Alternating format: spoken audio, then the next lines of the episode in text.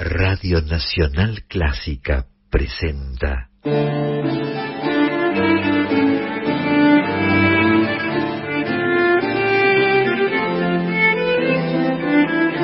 Clásica en La.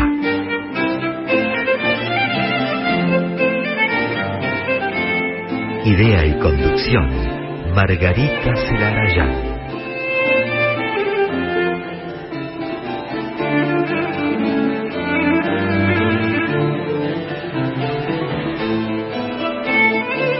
¿Qué tal? ¿Cómo están? Buenas tardes.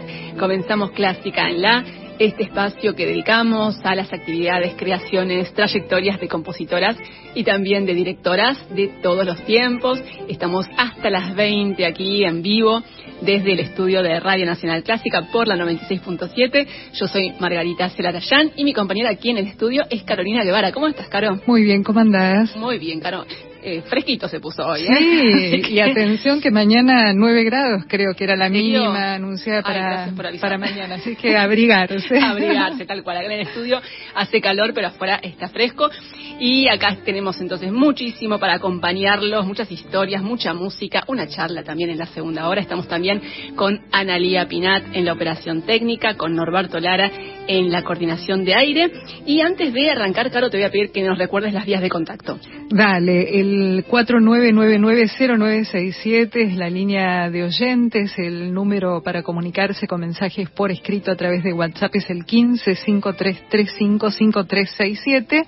Eso durante el programa hasta las 20 horas, pero también nos pueden seguir en las redes sociales, Instagram, Facebook, Twitter, arroba en la clásica. Y les recordamos que apenas unos días después eh, de la emisión por la 96.7, cada programa está disponible en formato podcast para poder escucharlo en cualquier momento y en el dispositivo que tengan a mano. Todos los programas desde comienzos de 2021 están disponibles en plataformas digitales y nos pueden buscar en Spotify y en iTunes como podcast clásica en la. Exacto. Dicho todo esto, comenzamos entonces la propuesta de hoy. Siempre empezamos, aquellos que nos siguen ya lo saben, siempre empezamos con un viaje al pasado, con una historia de vida, la, la historia, el relato de la historia de vida de alguna compositora del pasado, justamente, y también, por supuesto, para compartir no solamente ese relato, sino también mucha música de estas creadoras de las que lamentablemente poco se sabe cada vez más, afortunadamente, eh, empezamos a encontrar de a poco, hay mucho camino por desandar, pero de a poco se va logrando una mayor conciencia y una mayor visibilización, visibilidad en realidad, visibilidad de, eh, de lo que ha sido la historia de las compositoras, ¿no? durante tantos siglos. Pero como parte entonces de, de toda esa, esa corriente, tenemos siempre una historia de vida para compartir con ustedes y les cuento que el último jueves de cada mes vamos a compartir una historia en la voz de mi compañera Gisela López, que estuvo acompañándome durante los comienzos, los primeros dos años de Clásica en La, desde que empezamos en marzo de 2020. Y, eh, y por eso decidimos que el último jueves de cada mes vamos a compartir algunos de esos relatos que ya estuvo haciendo durante todo este tiempo, por supuesto que con mucha música. Y la historia de hoy comienza en Venecia, en la primera mitad del siglo XVII.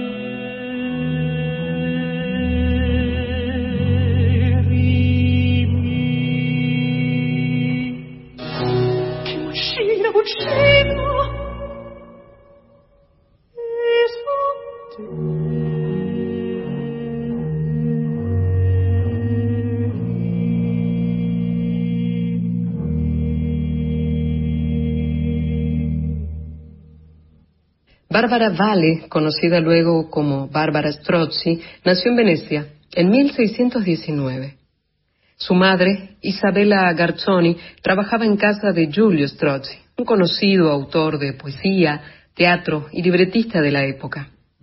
Todo parece indicar que Giulio fue su padre, aunque nunca lo reconoció por completo.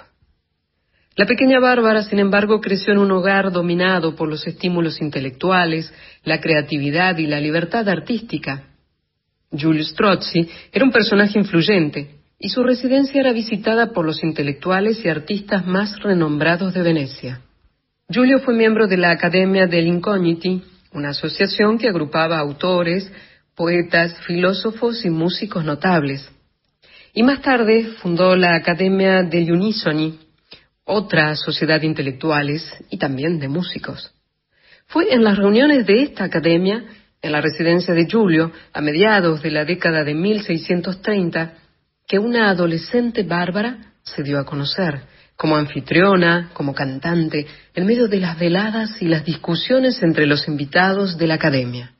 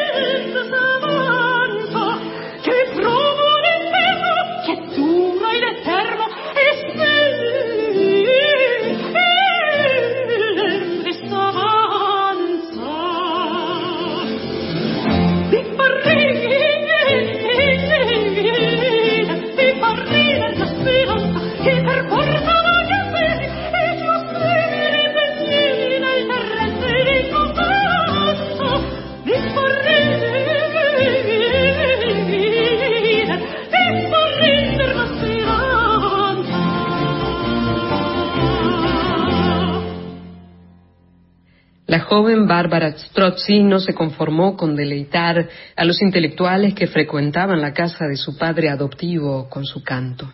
A instancias del propio Giulio Strozzi, la muchacha estudió nada menos que con Francesco Cavalli, uno de los compositores más importantes de su tiempo.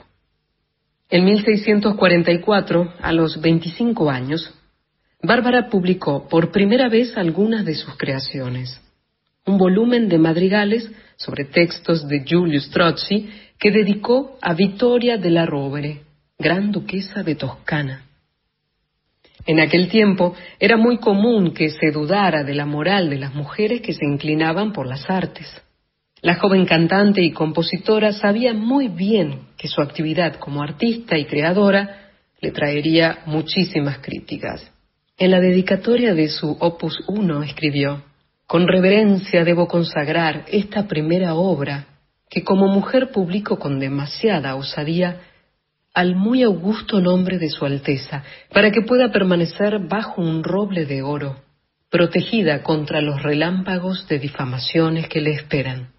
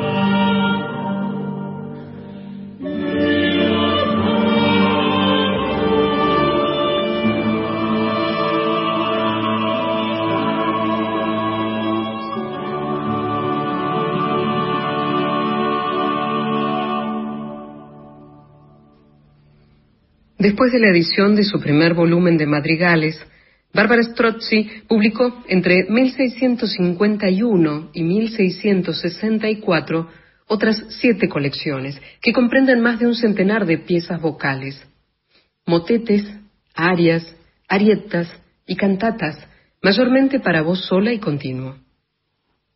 A lo largo de su vida como creadora, Bárbara intentó, sin éxito, conseguir el patrocinio de algún influyente amante de la música.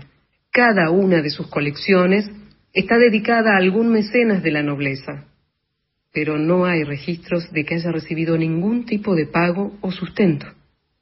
A pesar de eso, Bárbara Strozzi publicó en su vida más obras que cualquier compositor de su época. Sabía que no podía aspirar a ganar dinero con sus publicaciones, pero tal vez fuera consciente de que para una compositora con escasas posibilidades de presentar sus creaciones en conciertos, la edición de sus obras era una forma, tal vez la única, de darse a conocer. Venecia era por entonces la ciudad con la industria editorial más sofisticada y liberal de Europa, un contexto propicio para que Bárbara pudiera componer y publicar sin necesidad de atenerse a las convenciones reinantes sobre el decoro de las mujeres. En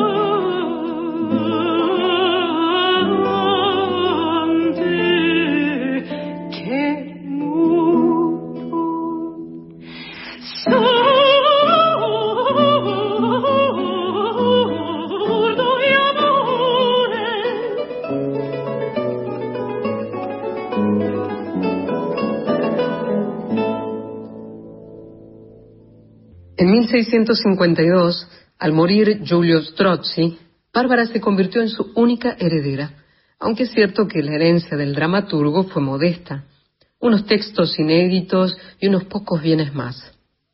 Por entonces, la compositora ya era madre de cuatro hijos. El padre de tres de ellos fue Giovanni Paolo Wittmann, un colega de Giulio Strozzi con quien Bárbara nunca se casó. Sus dos hijas, Isabella y Laura ingresaron al convento del Santo Sepulcro de Venecia, y su hijo, Máximo, se convirtió en monje. Trece años después de su última publicación, en 1677, Strozzi seguía viviendo en Venecia. En algún momento, no se sabe exactamente cuándo, viajó a Padua y poco después cayó enferma. Allí falleció, en 1677, sumida en la pobreza.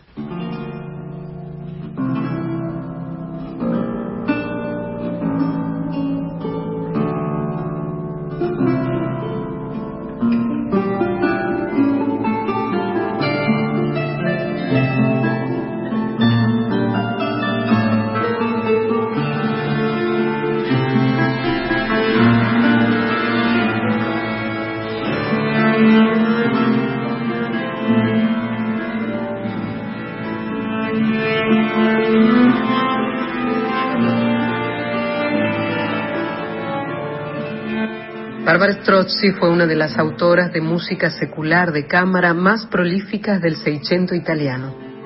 Gracias a su enorme talento y a su afán por publicar sus creaciones, siete de las ocho colecciones que se editaron durante su vida se conservan hoy. Se desconoce hasta qué punto ella planificó esa modalidad para darse a conocer. ¿Habrá sido una estrategia? ¿Un intento por lograr la trascendencia? No lo sabemos. Pero sí tenemos la certeza de que Barbara Strozzi fue, además de una compositora excepcional, una mujer fascinante, independiente, sagaz.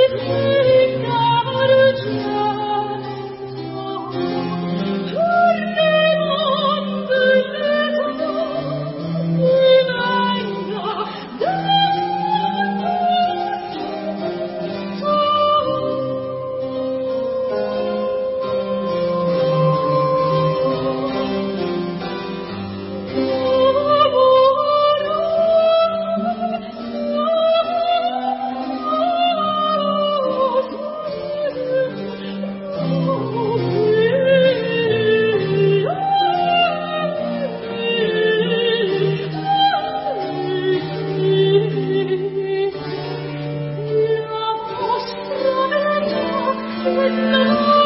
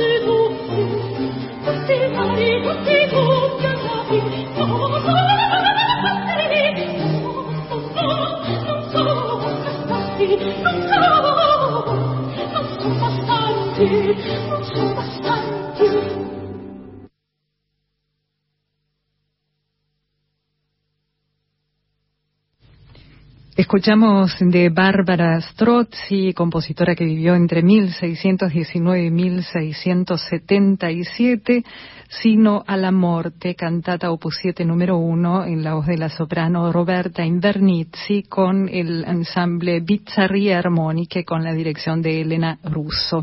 Antes compartimos también de Bárbara Strozzi, L'Heráclito Amoroso, de la colección de cantatas, arietas y duetos, opus 2, por el contratenor Philippe Jaruski, junto al Le Concert d'Astre, dirigido por Emmanuel Haim. También escuchamos Mi Farrider La Speranza, opus 7 número 10, por la soprano húngara Emoke Borat, junto a Il Pomodoro, con dirección de Francesco Corti, L'amante modesto del primer libro de madrigales opus 1 por el ensamble Capella Mediterránea dirigido por Leonardo García Alarcón y Amante loquace por la soprano Emoke Borat junto a Il Pomodoro con dirección de Francesco Corti.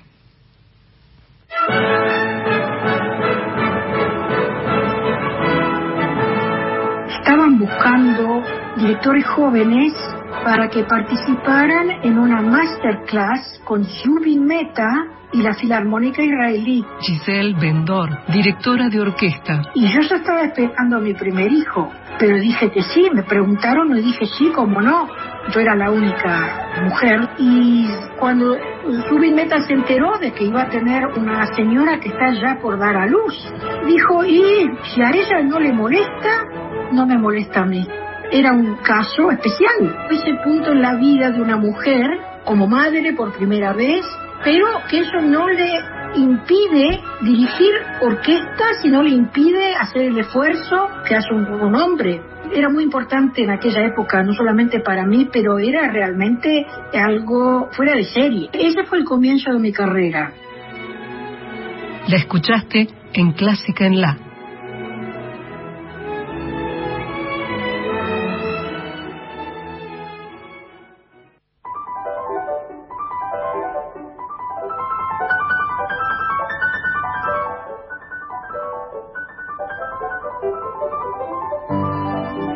Seguimos en Clásica en la aquí por la 96.7 y ahora les quiero contar que en unos días va a haber un concierto que me parece que va a ser imperdible en el CCK, en el Centro Cultural Kirchner. Va a ser el domingo 8 de mayo.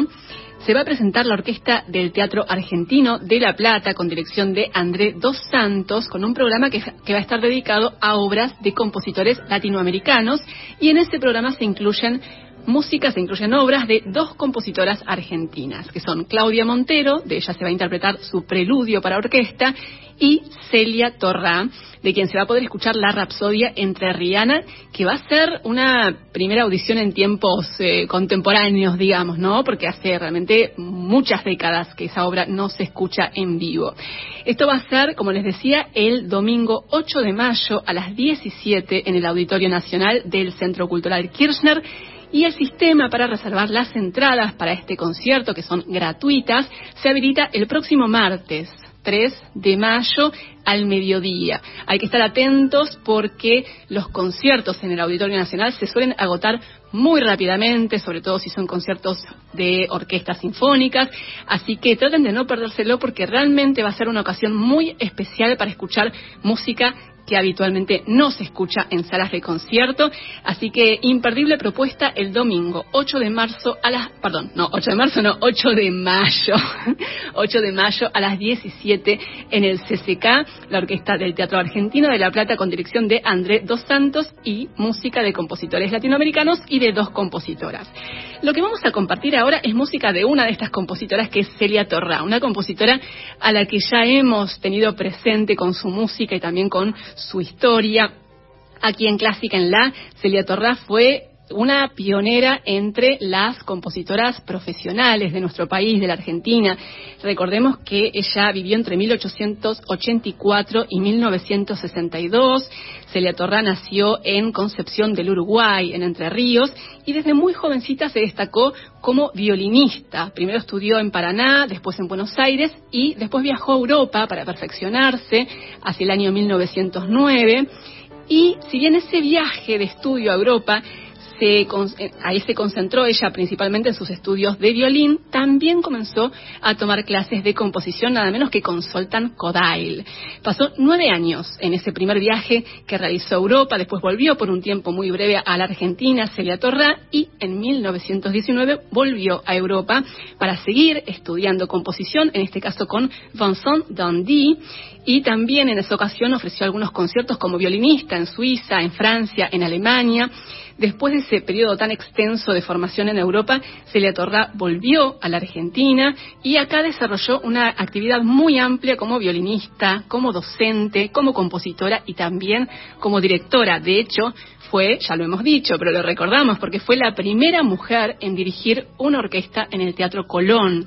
Eso sucedió en el año 1949 en un concierto con obras de compositores argentinos y ella dirigió una obra de su autoría. Además de todo esto que les estoy contando, además de haberse destacado como violinista, como compositora, como docente, Celia Torrá fue una artista muy comprometida con la democratización del acceso a la música y con la generación también de oportunidades de desarrollo para otras mujeres. De hecho, por ejemplo, creó y dirigió la Asociación Coral Argentina y también la Asociación Sinfónica Femenina, que como su nombre se indica, era una orquesta de mujeres. Fue, como les decía, una pionera entre las compositoras profesionales argentinas, una gran figura que merece que se la vuelva a valorar y a considerar en toda su dimensión y el domingo 8 de mayo se va a poder escuchar su Rapsodia entre Rihanna, una obra para orquesta sinfónica de Celia Torra. Lo que elegimos ahora para escuchar de ella es el primer movimiento de su sonata para piano en la menor de Celia Torra. La escuchamos interpretada por Olga Galperín.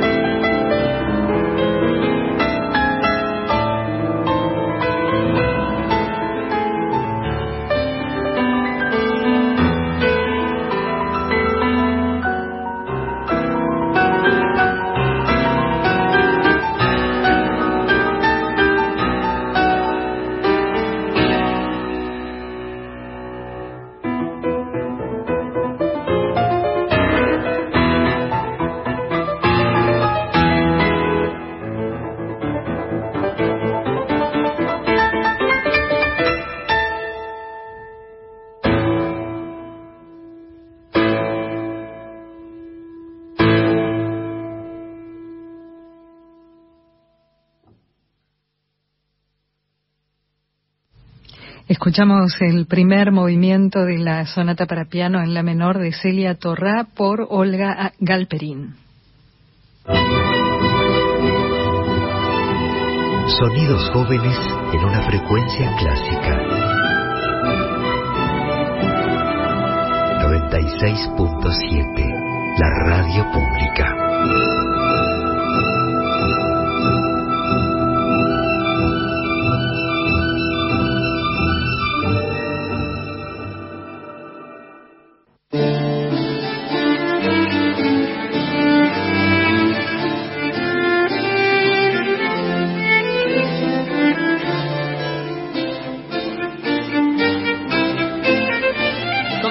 Estamos la segunda y última hora de Clásica en la, aquí en la 96.7. Estamos en vivo hasta las 20 compartiendo este espacio que dedicamos a las actividades, creaciones, trayectorias de compositoras y de directoras de todos los tiempos. Le damos la, le damos la bienvenida, perdón, a Laura Higa en la operación técnica.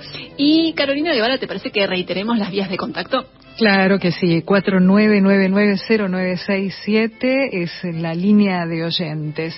Si quieren escribir por WhatsApp hasta las 20 pueden hacerlo al 1553355367 durante el programa, pero fuera del programa en cualquier momento pueden seguirnos en redes sociales, Instagram, Facebook, Twitter, arroba en la clásica y les recordamos que apenas unos días después de la emisión por la 96.7 cada programa está disponible en formato podcast para poder escucharlo en cualquier momento y en el dispositivo que tengan a mano.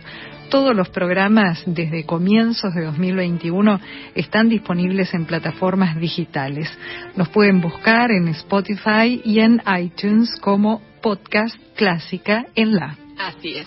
Así pueden comunicarse y contactarse con nosotras cuando quieran, a través de las redes, como dijo recién Caro, o en las vías, en la vía telefónica, vía WhatsApp. Nos encuentran hasta las 20 aquí en la 96.7. Y en un ratito vamos a estar conversando con una directora francesa que está muy vinculada con América Latina. Ella es Nathalie Marin. En un rato vamos a hablar con ella, que está en este momento en México, está haciendo una gira por América Latina. Ella nos va a contar detalles sobre este, esta cuestión. Pero antes vamos a escuchar un poco de música, vamos a escuchar un registro dirigido por ella con la Orquesta Sinfónica Nacional de Ecuador. Lo que vamos a compartir es el cuarto movimiento del concertino para oboe y orquesta del compositor brasileño Breno Blaut. El solista en oboe es José Luis Urquieta junto a la Sinfónica Nacional de Ecuador dirigida por Nathalie Magan.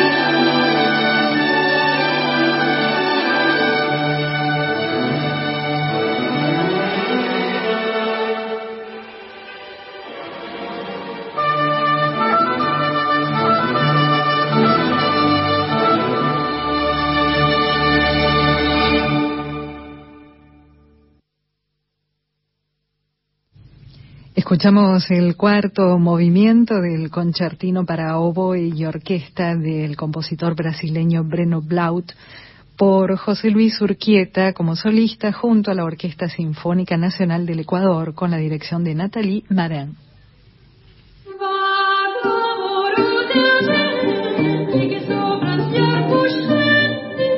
Sé con sinceridad, excelentísima dama, que estos frutos míos, llenos de defectos, no pueden producir el efecto que deseo, que sería, además de proveer evidencia de mi devoción a su excelencia, también mostrar al mundo el inútil error de los hombres que creen ser dueños de los grandes dones del intelecto, que según ellos no pueden ser atributo de las mujeres Dedicatoria del primer volumen de madrigales de Maddalena Casulana, compositora italiana del siglo XVI, a Isabella de Medici.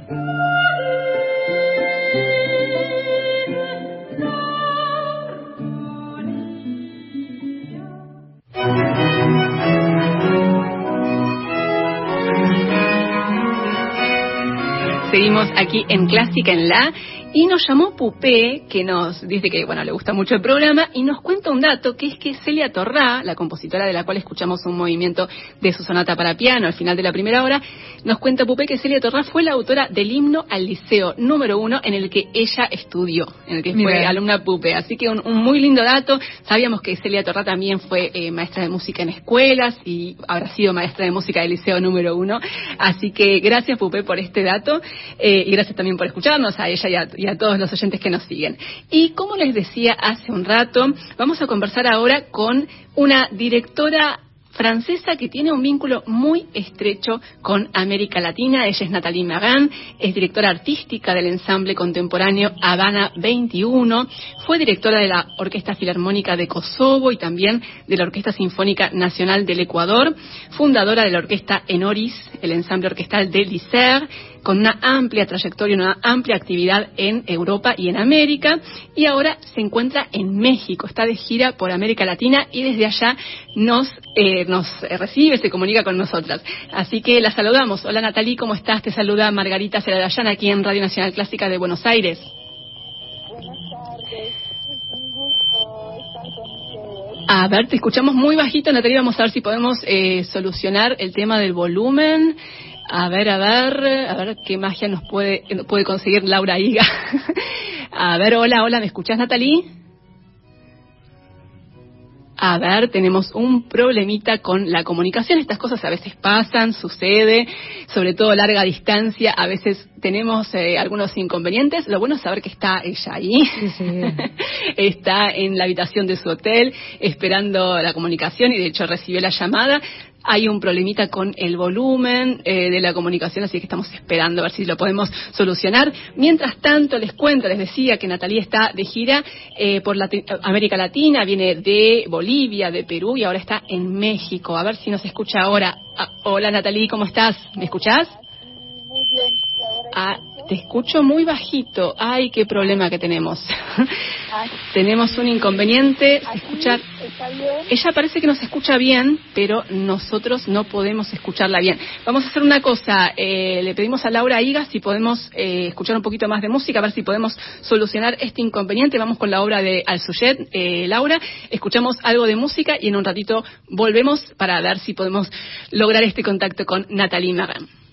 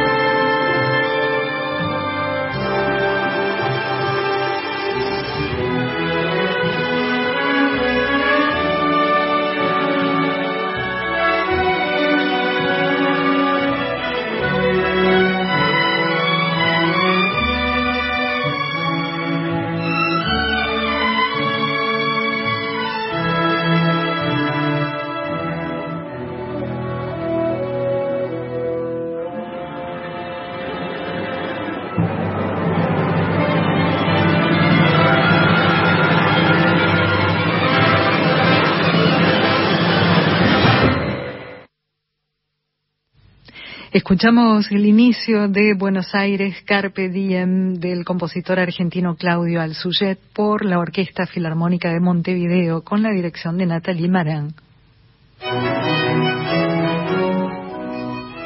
Bueno, a ver ahora si logramos comunicarnos con Natalie Marán. Hola Natalie, ¿cómo estás? A ver si me escuchas ahora. Bien, bien, muchas gracias. ¿Me escuchás? Sí, ahora sí. Yo también te escucho mejor ahora, así que bueno, esperemos que, que las cosas funcionen. Eh, Natalie, bueno, un gusto saludarte desde aquí, desde Buenos Aires. Decíamos que estás de gira en este momento en América Latina, estás en México, empezaste este recorrido en febrero, ¿no? Contanos cómo, cómo fue este recorrido hasta ahora. Sí, empecé eh, mi gira en enero en Perú, primero por Cusco con la Orquesta Sinfónica del Cusco, hicimos un concierto maravilloso en la catedral. Y después en Lima con el ensamble Pacari Camerata, una un ensamble, una camerata de mujeres. Y también en, en Bolivia dirigiste la Sinfónica Nacional de Bolivia y también la Orquesta Femenina de Bolivia, ¿no? Sí, exactamente. Y contanos cómo ha sido esa experiencia trabajando con estos ensambles de mujeres y también qué, qué significado considerás que todavía tienen, este, que, que existen estas agrupaciones de mujeres. Bueno, yo, yo pienso que es algo importante, especialmente en este periodo, que hay una toma de conciencia de la injusticia que no se hicieron a nosotras, las mujeres compositoras y directoras de orquesta. Y bueno, es siempre una gran emoción de dirigir eh, ensamble compuesta, orquesta compuesta de mujeres, eh, como hicimos eh, en Lima, que también estaba el 8 de marzo en el Gran Teatro de Lima y dedicado a las mujeres eh, compositoras. Ujú. Y tuve el placer aquí de, de estrenar una obra, de eh, un estreno mundial de una obra de una compositora argentina, Eva Locke. Sí, buenísimo. Compositoras también peruanas. Siempre es, eh, es una gran emoción, nos encontramos muy bien entre nosotras. Y bueno, no es un desafío eh, a contra de los hombres, es solo para dar más espacio a las compositoras, a nosotros. Y siempre yo trato de, de mezclar mis programas y hacer también en este, en este concierto del 8 de marzo había compositores compositoras. Y bueno, eh, hay que seguir luchando para obtener más espacio, eso por seguro. Absolutamente. Y vos, Natalie, eh, asumiste de manera muy comprometida, ¿no? Esa, ese objetivo, ese propósito de, desde tu lugar, toda vez que podés, eh, generar ese espacio, ¿no? Para la difusión de obras de compositoras. Sí, muy humildemente a, a mi nivel yo trato de difundir la música de compositoras porque hay muchas compositoras que lamentablemente del siglo XIX de música sinfónica y también antes, pero yo soy más especializada del siglo a partir del siglo XIX y hay muchas compositoras del siglo XX, del siglo XXI, por supuesto. Y es nuestro deber de ahora restablecer, dar visibilidad, visibilidad a las compositoras. También eh, me comprometo cuando puedo a, dirigir obras de música contemporánea, porque es eh, algo muy importante que la música no sea solo la música interpretada y por las orquestas sinfónicas no sean solo la música de lo- del, del pasado, también del presente. Totalmente, totalmente. Y es cierto que, eh, que muchas veces la música contemporánea no tiene tanto espacio en los conciertos eh, de música académica, ¿no? Eh, más allá de algunos ciclos. Entonces es, es importante que los, que los músicos, que los intérpretes eh, y las directoras, como es tu caso, también asuman ese, es- ese compromiso y esa decisión de generar esos espacios, ¿no? Natalie Magán, contanos de dónde viene ese vínculo tan fuerte que tenés con América Latina. Bueno, es mi continente de corazón. Eh, yo empecé a dirigir por primera vez en Cuba en 2006 y me enamoré de Cuba, de, su cultura. Después eh, gané el concurso internacional para el cargo de directora artística del de la Orquesta Sinfónica Nacional del Ecuador. Y ya se empezó eh, otro, a abrir otras puertas.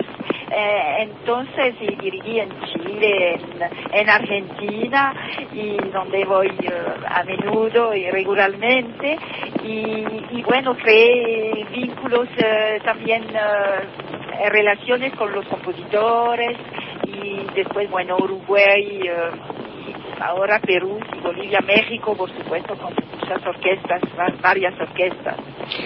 Sí, y de hecho tengo entendido que, que, pronto vas a, además de que tenés un recorrido largo por América Latina, ¿no? Que ya nos vas a contar en un ratito, vas a volver a la Argentina también, ¿no? Cerca de fin de año. Sí, y voy a, volver a la Argentina a hacer un estreno mundial también del compositor Claudio Alfuyet con la Orquesta Filarmónica de Río Negro y vamos a, hacer el estreno nacional de Eva Lopsis también a, háblame, háblame de Dios. Qué bueno. Dios y el, el almendrón floreció. Qué bueno. Natalie Magán, eh, me gustaría remontarnos un poquito a tus inicios, a los inicios de tu, de tu vocación musical y al momento en el que decidiste que te querías dedicar a la dirección orquestal. ¿Cómo fue eso? ¿Qué fue lo que te motivó a elegir esta, esta forma de vida, esta actividad para, como profesión? Bueno, tengo que decir que siempre fue un sueño de, desde niña y, no sé qué me inspiró, cómo tuve eh, esta idea, pero me recuerdo desde niña, chiquitita, yo quería dirigir y decía, yo quiero ser directora de orquesta. Y eso siempre fue este sueño que, bueno, tengo la suerte de poder realizar, porque es un privilegio en la vida de poder realizar sus sueños, ¿no? Sin ninguna duda. ¿Y cómo fueron eh, tus primeras experiencias eh, dirigiendo orquestas? ¿Cómo fue esa sensación y cómo fueron las experiencias eh, que viviste? ¿Empezaste en Francia dirigiendo? Sí, ahora por primera vez fue cuando tenía 11 años ah. y quería había armado una orquesta de cualquier instrumento con mis compañeros de la escuela que tampoco ni, no sabía dirigir y ellos sabían tocar mucho, pero nos divertimos así. Después dirigí, uh, estudié la dirección de orquesta eh, en, eh, en Ginebra y después encontré un gran maestro, el, maestro Michel Tabachny, con quien estudié y hice un máster en, en Dinamarca. Eh, Natalie, em, ahora vamos a pasar a, la actualidad, a tu actualidad.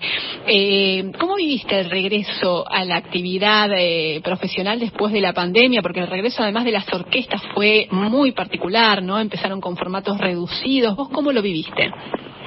Bueno, yo fue una gran emoción. Eh, eh, tengo que decir que fue un gran castigo de quedarme un año y medio en la casa sin subir al podio, sin poder compartir mi pasión con, con las orquestas, con los artistas, eh, con los maestros de, de, las orquestas con quien colaboro. Y, fue muy difícil. Me recuerdo que estábamos con el maestro Claudio Alzuyet intercambiando así, que componía, hacíamos reunión Zoom y todo pero fue un sufrimiento tremendo. Y empecé de nuevo en octubre de 2021 por México con la Orquesta Filarmónica de Puebla y, empecé mi gira y de una gran emoción para todos porque es algo de verdad muy muy emocionante y nunca, no pasó nunca. Fue algo excepcional en el mundo entero. Y en abril dirigí, en principio de abril regresé a Francia para dirigir un concierto muy emocionante también eh, para mí personalmente, porque dirigí eh, la orquesta del Conservatorio de Lyon eh, en el marco del su 150 aniversario y fue el conservatorio donde estudié. Y, estos los chicos no habían tocado juntos desde dos años. Fue el primer concierto que, que, hicieron que hicimos juntos un concierto Beethoven y tenían una pasión una energía increíble. Natalie Magán, de hecho nos vamos a quedar escuchando después algo de ese concierto, pero antes de despedirte te quería pedir que nos cuentes eh, qué es lo próximo, qué se viene después de, eh, de lo que estás haciendo ahora en México, contanos un poco los conciertos que vas a ofrecer ahí y qué se viene en lo inmediato. Entonces, yo estoy en Aguascalientes con la Orquesta Sinfónica de Aguascalientes eh, en la fiesta de San Marcos, es una fiesta enorme que tienen como en dos semanas 7 millones de visitantes. Mm. Entonces, y vamos a hacer un concierto, dos conciertos, un rock sinfónico con soda eh, que creo que es un homenaje a un grupo rock eh, argentino y después un concierto con las danzas eh, más clásicos, con las danzas de Brahms, hungareses de Brahms, las danzas eslavas de Dvorak, la marcha de Radetzky, un programa bien festivo, el, eh, también de Fledermaus, de Strauss, y mm, luego me voy para Jalapa para dirigir un concierto con el concierto para oboe de Martinou, la sinfonía en la mayor de Saint-Saëns. Sigo mi gira también con la Orquesta Sinfónica Nacional de Panamá, donde voy a dirigir compositoras, Cécile Chaminade, concertino para flauta, la obertura de Luis Farranc también, y así se va, voy corriendo el continente latinoamericano. Natalina Gán, vos em- aprendiste a hablar castellano tan bien como hablas acá, ¿no? Durante tus estadías extensas acá en el, en- en el continente, ¿no? Sí, lo aprendí así, nunca lo estudié. El castellano, bueno, lo, lo hablo porque lo practico mucho, dirigiendo las orquestas, encontrando la gente también, las culturas, todas estas colaboraciones maravillosas. Y ya tengo. Tenemos eh, muchas interferencias en la comunicación, lamentablemente, así que Natalie Magán, eh, te agradezco enormemente por este contacto con Radio Nacional Clásica. Cuando estés en la Argentina vamos a tratar de volver a comunicarnos con vos. Y si pasas por Buenos Aires, por supuesto, te vamos a invitar para poder charlar más extensamente, pero por lo pronto nos vamos a quedar escuchando algo de ese concierto que mencionaste con la Orquesta del Conservatorio de Lyon. Y te agradecemos enormemente por este contacto con Radio Nacional Clásica de Buenos Aires. Un gusto, muchas gracias por la invitación y ahora nos vemos en Buenos Aires. Buenísimo, gracias, hasta la próxima. Gracias.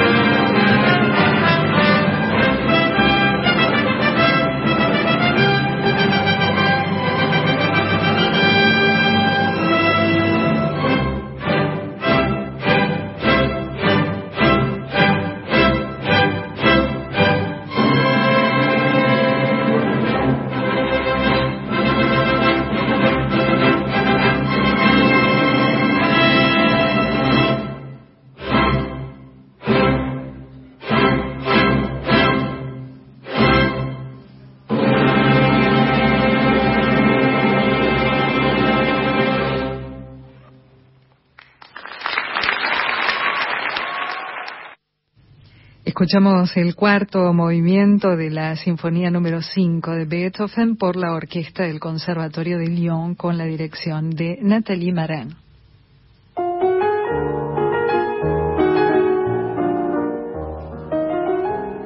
Nos vamos acercando a los últimos minutos de Clásica en La y vamos a dedicar este último tramo del programa a un nuevo disco editado hace muy poco por el sello francés Aparté. Es un álbum con obras para viola de Rebecca Clark por la, la violista, perdón, la violista francesa Vinciane Béranger. Eh, Rebecca Clark eh, fue una compositora y violista británica que también ya ha estado y vuelve aquí a Clásica en La. Hemos compartido ya en otras ocasiones su historia y también algunas de sus obras. Compositora y violista que vivió entre 1886 y 1979 y que como instrumentista fue una de las primeras mujeres intérpretes profesionales en Inglaterra y también una de las primeras en integrar una orquesta en su país pero al mismo tiempo, mientras desarrollaba su actividad como intérprete, que fue muy notable y muy destacada, también empezó a componer cada vez con mayor asiduidad. Rebecca Clark llegó a completar alrededor de 50 obras, muchas de ellas dedicadas a su propio instrumento, que era la viola, como les decía, pero a pesar del talento de ella, a pesar de la enorme capacidad, una de las principales barreras que tuvo para que, que tuvo que enfrentar fue su propia inseguridad y un espíritu autocrítico tremendo, lapidario.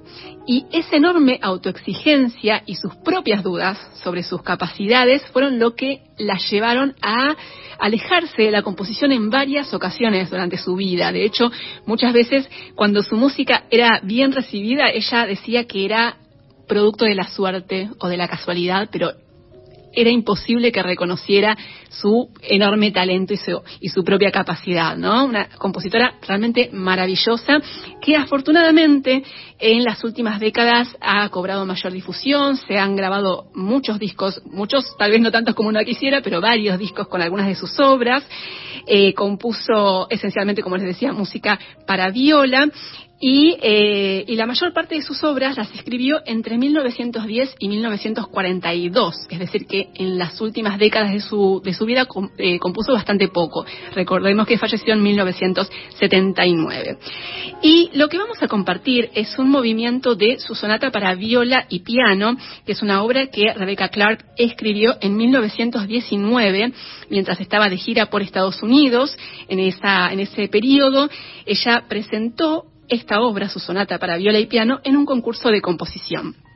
Y el primer premio de ese concurso fue para Ernest Bloch, célebre compositor suizo. El segundo premio fue para esta sonata, esta obra de Rebecca Clark. Pero fue tan la sorpresa del jurado cuando se encontraron con que el autor era una mujer, porque eh, las obras eh, se, se, proponían para el concurso de manera anónima, se sorprendieron tanto que llegaron a creer que el autor de esta sonata era el mismo Bloch con un seudónimo. es realmente lo que sucedió con esta obra es algo que, eh, que refleja claramente lo que muchas veces hemos mencionado aquí en Clásica en La, que es esa nefasta creencia tan instalada durante siglos de eh, justamente descreimiento respecto a las capacidades de las mujeres para asumir tareas creativas que implicaran un, un, trabajo intelectual complejo, ¿no? Durante mucho tiempo se creía que las mujeres no eran capaces. Y este, este episodio que les estoy contando sobre la sonata para viola y piano de Rebecca Clark expresa claramente eso. No podían creer que esta obra, que esta sonata para violín y piano, hubiera sido escrita por una mujer. Vamos a compartir entonces el primer movimiento de esta obra, la sonata para viola y piano de Rebecca Clark, por Vincent Béranger en viola y Dana Chocarlier en piano.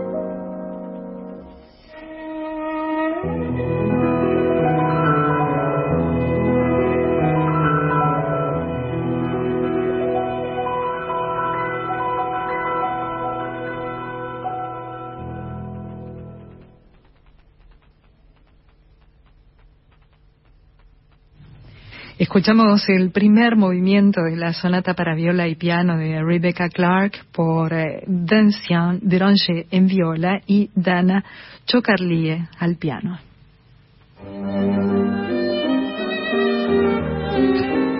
Y nos vamos a despedir con un bis, con algo más de este disco que les estamos presentando, un álbum editado hace muy poco por el sello Aparte, con obras para viola de Rebecca Clark, esta notable compositora y también violista británica que vivió entre 1886 y 1979. Y voy a dejar en la voz y la perfecta dicción de Carolina Guevara el preanuncio. Contanos, Caro, qué es lo que vamos a escuchar. Ya te digo, primero podemos agradecer un mensaje. Sí, claro, y léelo, por favor. No, no, es simplemente dice unas lindas palabras, dice que hace 50 años que escucha Radio Nacional, bueno, y felicita por el programa. Así es que gracias a Jorge Vidal por las palabras también, Caro, te felicita a vos.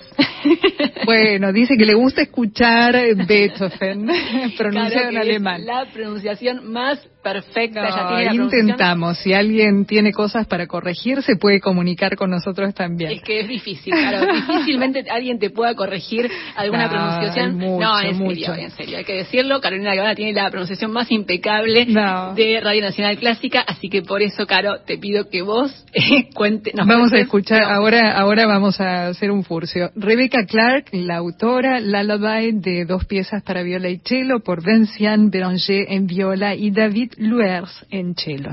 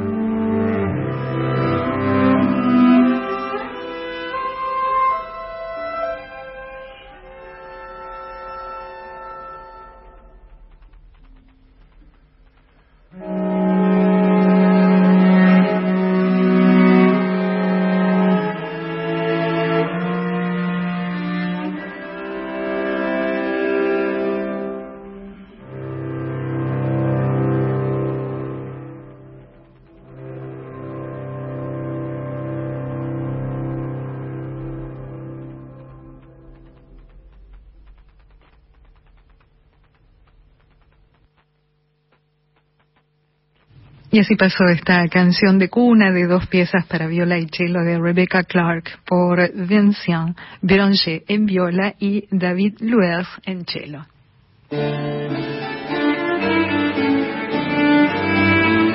Y así llegamos al final de Clásica en la de hoy. Carolina Guevara, muchísimas gracias por la compañía. Gracias a vos por tan lindo programa. Gracias también a Laura Higa en la operación técnica en esta segunda hora. También gracias a Norberto Lara en la coordinación de aire y muchísimas gracias a ustedes por la compañía. Nos volvemos a encontrar el próximo jueves. Chao.